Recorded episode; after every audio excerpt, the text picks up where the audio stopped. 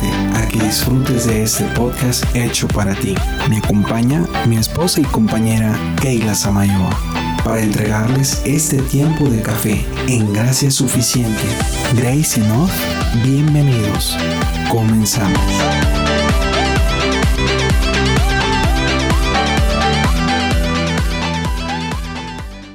¿Cuánto tiempo pasas tú al lado de tu esposa? Es una pregunta un tanto difícil. No es fácil de contestar. Para nosotros poder contestar necesitaríamos un poco de tiempo para ver cuánto pasamos al día al lado de nuestra esposa. Estamos en estos episodios, en esta serie de ser eficaz en tu matrimonio en este siglo. Estábamos hablando el capítulo anterior en el episodio primero de ser un padre excelente y vamos a pasar al segundo ingrediente. No sé si lo recuerden, en el capítulo pasado era el primer ingrediente era un sólido compromiso y hoy vamos a abordar lo que viene siendo el segundo ingrediente. Este segundo ingrediente nos habla acerca del compañerismo. He ahí que desciende esta pregunta de cuánto tiempo tú dedicas al lado de tu esposa. Y esta palabra compañerismo nos está hablando de algo muy íntimo, algo que nos habla de una relación como tipo hermanos, como una amistad muy fuerte, algo que dedicas tiempo. Actualmente los matrimonios eh, lamentablemente están teniendo pues la separación por cualquier pretexto que te puedas imaginar, por falta de comunicación, por falta de compañerismo. Ahora, muchos matrimonios sufren hoy porque no pueden pasar mucho tiempo juntos. Eh, digamos que tienen distintas carreras, los dos trabajan, tienen a sus hijos en la guardería, no hay mucho tiempo. Eh, ellos eh, llegan en la noche a la casa, llegan cansados, ven un poco de televisión, se duermen y mañana al siguiente día salen temprano los dos llevan a los niños a la guardería, no hay tiempo. Entonces nosotros estamos viviendo actualmente en una sociedad muy ocupada en la cual es muy difícil que alguien tenga un poquito de tiempo para entregárselo a alguien más. Entonces caemos en este problema. Eh, estamos todavía hablando en el capítulo de Primera de Pedro y él nos está dando a entender era compartir nuestro tiempo total eh, con ellas y también para con nuestros hijos. Ahora, la escena típica, como les comentaba, de un padre que llega a su casa, eh, que se pone a ver televisión, que llega cansado y realmente hay cosas para él más importantes que su esposa y su familia. Este, y he ahí la banda de tiempo más grande. ¿Cuál es la banda de tiempo más grande? Nuestro trabajo. ¿Cuánto tiempo nosotros le dedicamos al, trabajo? Nosotros actualmente en México, yo me encuentro en la ciudad de Guadalajara, muchos de los trabajos eh, me ha tocado platicar con ciertas personas que sus empleos no son solo de 8 horas, son empleos de hasta 12 horas que tienen que quedarse en su trabajo, inclusive hay días que tienen que dormir en sus trabajos y me quedé yo intrigado. Yo le decía a esta persona que me comentaba que tres días a la semana duerme en su trabajo. Y le digo, pues ¿a qué te dedicas? Y dice, pues somos repartidores de comida de una franquicia. Hay muchísimas franquicias actualmente aquí en Guadalajara y en el resto de la República. Entonces este chofer se dedica totalmente a entregar alimentos en son camiones eh, tipo tonelada donde entregan este alimentos a estas a estos comercios de alimento. Y dice él que la paga semanal en ese lugar eh, es de alrededor de 1700 pesos semanales es lo que ganan. Pero ellos te dan la opción de que tú puedas quedarte a dormir en el lugar para trabajar corrido todo el día completo estamos hablando de viernes, sábado y domingo. Entonces esta persona se tiene que llevar su ropa, tiene que tener su locker ahí preparado y tiene un lugar, hay una cama, todo donde se queda un cuarto. Y estos choferes, eh, de hecho, pasan casi todo el tiempo dentro de lo que es su trabajo.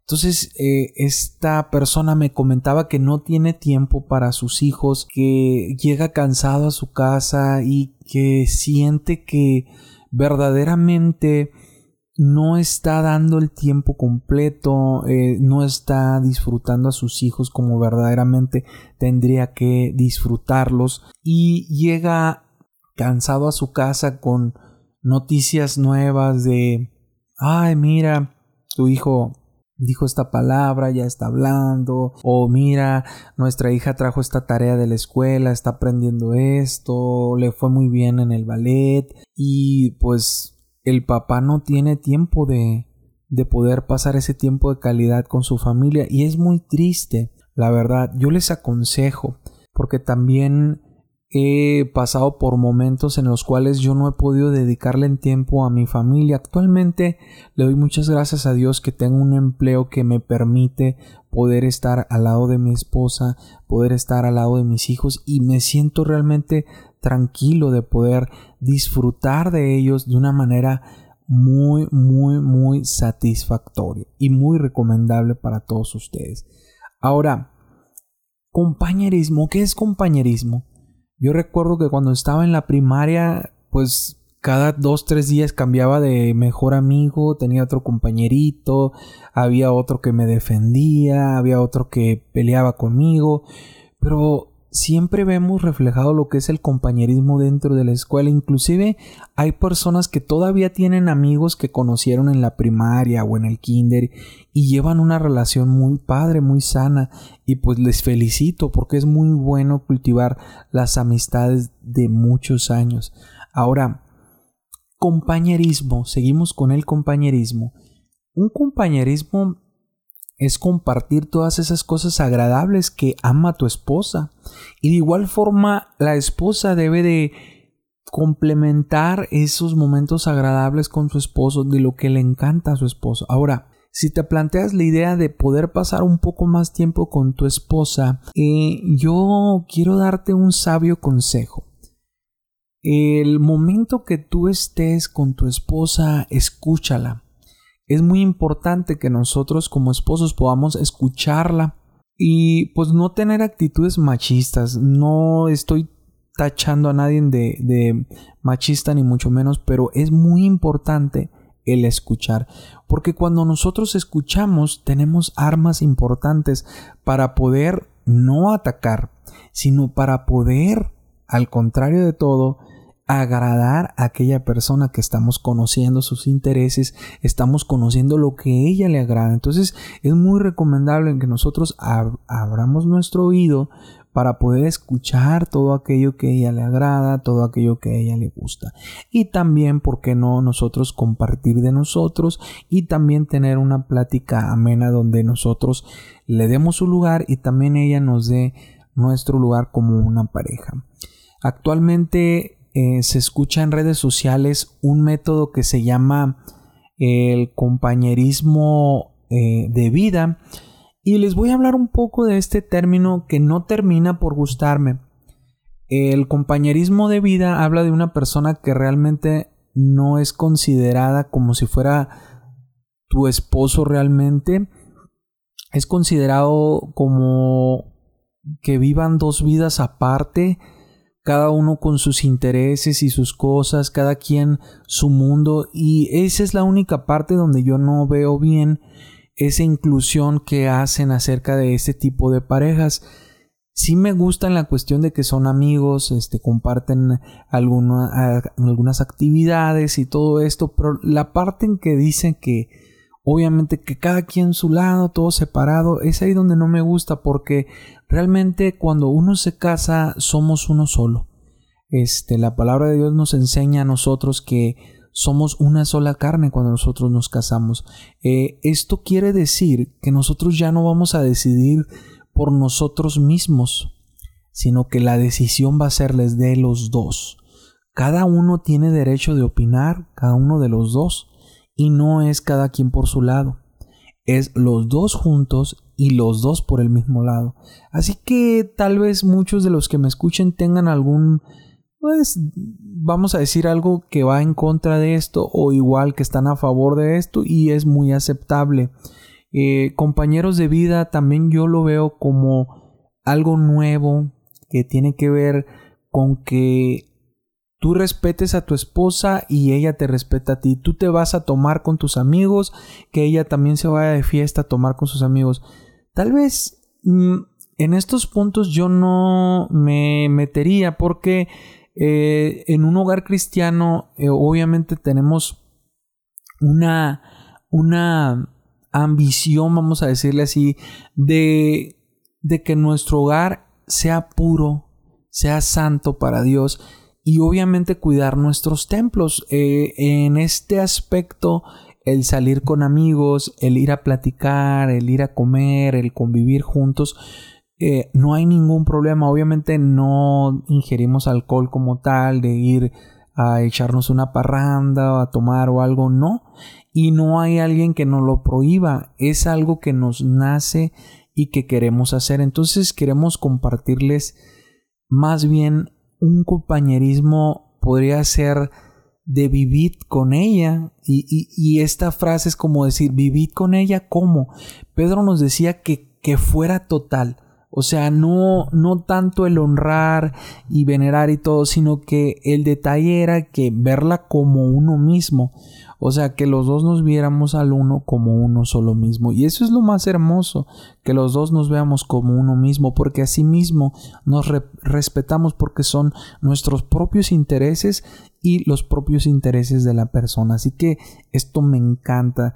Yo estoy a favor de que trabaje la mujer, estoy a favor de que también trabaje el hombre, no estoy en contra de ni una de estas dos cosas, pero sí me gustaría que tú que me estás escuchando, puedas decir, ¿sabes qué? Eh, realmente tiene razón en estos puntos porque la unidad, al hacerse dos personas, una es lo más hermoso que hay. Si tú estás teniendo problemas con tu pareja, si está habiendo problemas financieros, si están habiendo problemas eh, pues del todo celos, problemas de todo esto, yo te aconsejo que te acerques a Dios, de que busques a Dios, de que los dos comiencen a leer un libro, que comiencen a leer un libro, capítulo de la Biblia que les pueda ser efectivo para, para sanar sus corazones.